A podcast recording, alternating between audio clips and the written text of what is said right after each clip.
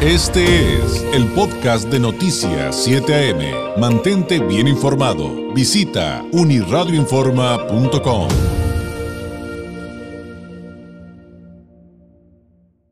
A la línea telefónica le agradezco enormemente que nos tome la llamada del agregado del Departamento de Seguridad Interna, el DHS por sus siglas en inglés, de los Estados Unidos por supuesto, en la Embajada Norteamericana de la Ciudad de México, Edgar Ramírez. Edgar, ¿cómo estás? Muy buenos días. Muy buen día, David. Un placer saludarte de nuevo. Oye,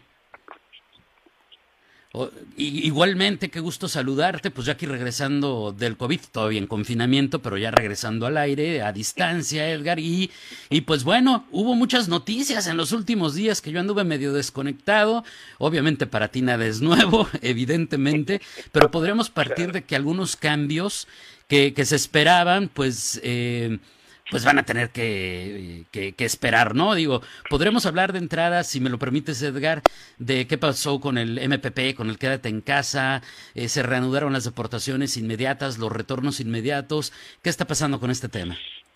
Claro, David, pues antes que nada, eh, qué bueno que pudiste regresar con, con bienestar. Este, espero que a la mayor parte de la gente nos toque la misma situación que a ti al respecto si estamos infectados. Eh, sobre el tema que, mencionas, mira, nos encontramos obviamente bajo orden eh, de, una corte de implementar de nuevo estos protocolos de protección al migrante y de hecho el Departamento de Seguridad Nacional está trabajando eh, con el resto del gobierno estadounidense. Este programa involucra a diferentes instituciones dentro del Departamento de Seguridad Nacional, pero también involucra a instituciones dentro del Departamento de Justicia, así como a sociedad civil. Entonces, eh, el proceso para reimplementar este programa no será necesariamente eh, fácil, ya que pues habíamos eh, decidido, la administración decidió descontinuar el uso del programa. Obviamente, esto tendrá que considerar la facilidad que tenemos de las instalaciones que se requieren. como recordarás, el primer lugar donde se implementó este programa fue precisamente en San Diego, después en, en Mexicali, Caléxico, pero en otros lugares en la frontera las, la infraestructura no está. Aquí podríamos hablar del sur de Texas, donde de hecho tuvimos que construir instalaciones en la frontera donde los migrantes podrían estar acudiendo a sus con eh, jueces migratorios. Todo esto tiene que suceder y obviamente tenemos que tomar decisiones si es posible eh, comenzar el programa de forma escalonada, donde quizá comenzáramos en ciertos lugares y no en otros, eh, o tenemos que esperar hacerlo a lo largo de la frontera. Así que la logística no es necesariamente fácil, pero estamos sin duda trabajando respecto para cumplir con las órdenes de la Corte.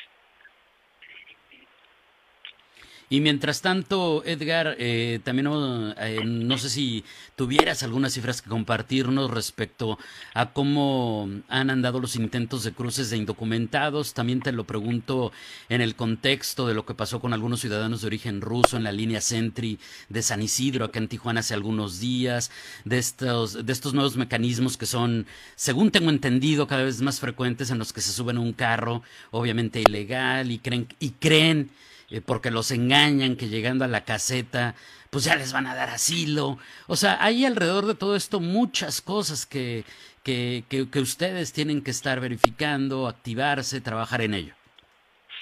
Mira, eh, primero comenzaré por abordar el tema de los flujos. Como sabes, eh, continuaron incrementando desde marzo de este año. Julio reportó alrededor de un poco más de 212 mil encuentros por parte de aduanas y protección fronteriza a lo largo de la frontera, cifras muy elevadas. El mes de agosto creo que eh, podremos ver una cifra similar, pero por lo menos podemos hablar de que no se están incrementando de la forma tan preocupante. Una de las de las situaciones que nos que nos preocupan es el hecho de que la composición demográfica continúa cambiando y hemos visto un incremento en el número de familias eh, que intentan cruzar la frontera, así como en el número de menores no acompañados. Hemos tenido grupos grandes de más de 100 personas, de los cuales 50, 60, hasta 90 son menores no acompañados, principalmente de Guatemala.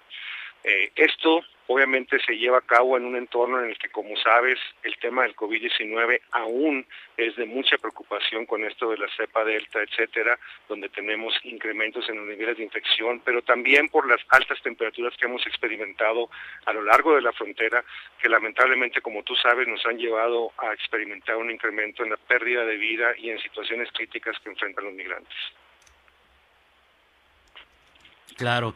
Oye, y, pues estamos hablando hoy por hoy de, de, en este mismo contexto, de nuevas caravanas. Vemos sobre todo haitianos, según tenemos entendido en, en las últimas fechas, en estos días, que buscan llegar a la frontera norte de México para cruzar a Estados Unidos.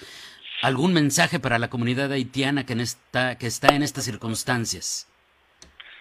Mira, eh, creo que el, mensaje específico para la comunidad haitiana es que la, designación que se otorgó y que se anunció a principios de este mes, el 3 de agosto, sobre el estatus de protección temporal que se ofrece a ciudadanos de Haití, solamente aplica para aquellas personas que ya estaban dentro de Estados Unidos antes del 29 de julio, de tal suerte que el intentar ingresar o el poder ingresar en este momento de forma irregular no les permitirá poderse acoger a este beneficio. Y eso nos lleva, aparte del comentario eh, que hiciste, David, hace un momento sobre el tema de los ciudadanos rusos que los engañan, etcétera. Lamentablemente lo que continuamos viendo son terceros, principalmente traficantes y otras personas organizadoras, etcétera, que difunden información que no es del todo del todo veraz y, sin duda no es completa, que confunden los mensajes y se aprovechan de, esta situación de la necesidad de los migrantes principalmente para poder lucrar, como es el caso de los traficantes. Y es eh, sumamente preocupante ver que lamentablemente continúan dando estos escenarios donde personas, eh, por ejemplo en, Chiapas en este momento, intentan trasladarse en grupos grandes. Eh, pensando que de alguna forma van a tener un trato diferenciado o algún tipo de trato preferencial por su nacionalidad o por el hecho de que viajan en grupos y este obviamente no es el caso en cuanto a la política migratoria estadounidense.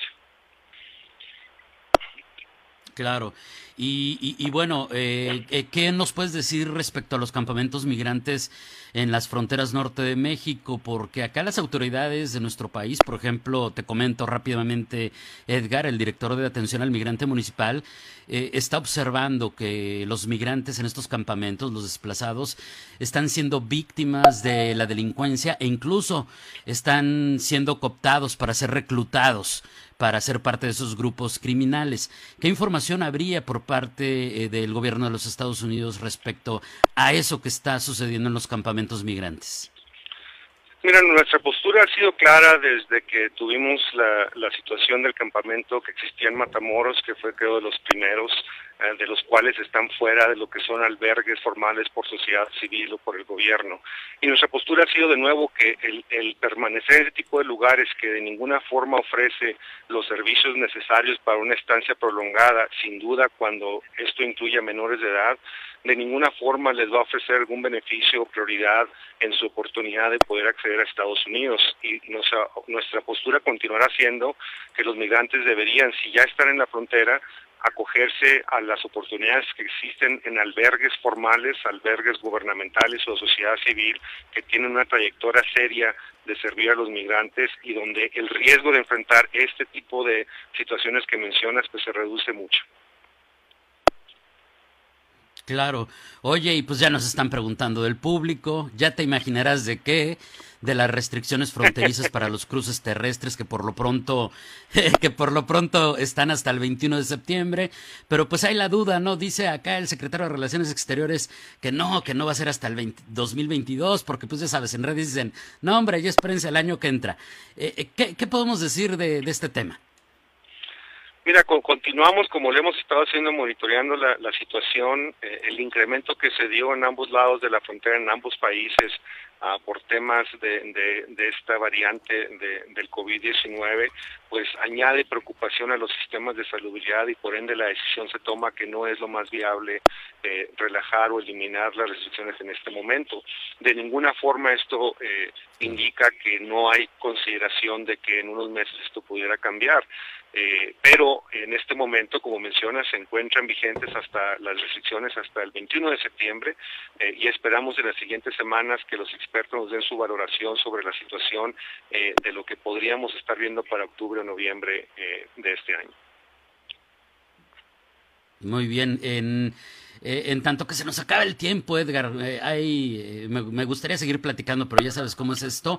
te pediría, ¿hay alguna observación para estas zonas fronterizas, México, Estados Unidos, respecto al éxodo de Afganistán? Se habla pues de, muchísimas personas que están saliendo de allá y que están buscando refugio, asilo, trasladarse a otros países y algunos creen que tal vez esto tenga afectaciones justamente en las fronteras como la nuestra. ¿Alguna reflexión, alguna observación sobre ese tema? Eh, pues mira, como parte de la política pública, pública, estadounidense, eh, obviamente se han tomado acciones específicas para aquellas personas que el gobierno de Estados Unidos eh, determinó que deberían de tener algún apoyo para salir del país y se han trasladado a diferentes países a lo largo del mundo. Eh, para aquellas personas que soliciten y que puedan tener acceso a Estados Unidos, existe un, un, proyecto ya específico que se lleva a cabo para estas situaciones. Tendrá que seguir su curso al respecto, pero obviamente algunas personas han han, podido ya trasladarse hacia Estados Unidos, otros están en diferentes países del mundo de nuevo iniciando este, este proceso eh, y le darán seguimiento eh, cabal a, lo que indica. Claro, por supuesto. Edgar, te agradezco enormemente. ¿Algún mensaje para cerrar? Pues mira, solamente de nuevo para el tema de la, de la migración irregular, eh, la petición para personas que lo estén considerando es que por favor basen sus decisiones en información oficial que les permita eh, valorar el riesgo que van a correr con la posible, el, el, posible eh, acceso que puedan tener a lo que es su deseo que es ingresar hacia Estados Unidos. Nuestras políticas relacionadas a restricciones del COVID-19 continúan, tanto en garitas como ya mencionaste, pero también entre las garitas para el tema de, ingresos irregulares eh, y continuamos lamentablemente eh, para ellos pues llevando a cabo retornos expeditos eh, debido a la situación del COVID-19. Edgar, muchísimas gracias. Un abrazo a la distancia. Buenos días. Gracias, David. Hasta luego. Hasta luego, es Ramírez, agregado del Departamento de Seguridad Interna de los Estados Unidos en la Embajada Norteamericana en nuestro país. Pausa. Este fue el podcast de Noticias 7am. Mantente bien informado. Visita unirradioinforma.com.